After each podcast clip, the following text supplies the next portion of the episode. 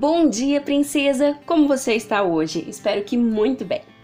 Para a reflexão de hoje, eu separei um versículo que se encontra no livro de Abacuque, capítulo 3, verso 18, que diz assim: Mesmo assim, me alegrarei no Senhor, exultarei no Deus de minha salvação. A nossa caminhada por essa terra não é fácil.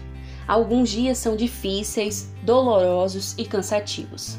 Há corrupção, injustiça, violência, desigualdade. A maldade está espalhada por aí e se concentrarmos nosso olhar no mal, perderemos as nossas forças e nos desviaremos do nosso alvo. É por isso que nós precisamos concentrar os nossos olhos no amor, no cuidado e no zelo daquele que nunca nos abandonou. Nós fomos alcançadas por um Deus de amor, princesa. Uma vez recebidas como suas filhas, nossas perspectivas sobre a vida nessa terra começaram a mudar, não é mesmo? Nós sabemos que podemos encontrar alegria e esperança no Senhor mesmo quando nossos dias não são bons. Alegria e esperança que não são passageiros, que não são baseados em coisas terrenas.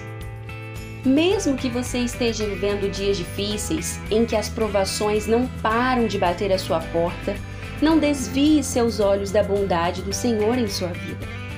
Traga à memória tudo que o Senhor já fez por você.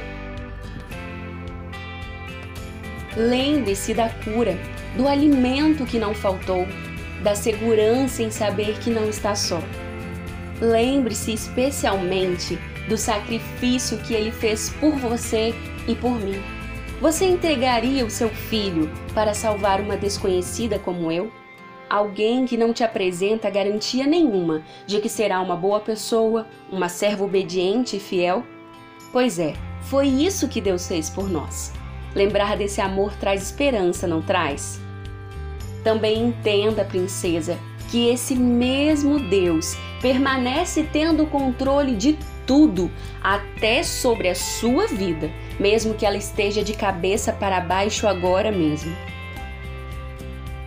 Mesmo que você não entenda o que e o porquê da situação que está vivendo hoje, lembre-se que o propósito do Senhor para a sua vida continua de pé e ele permanece trabalhando.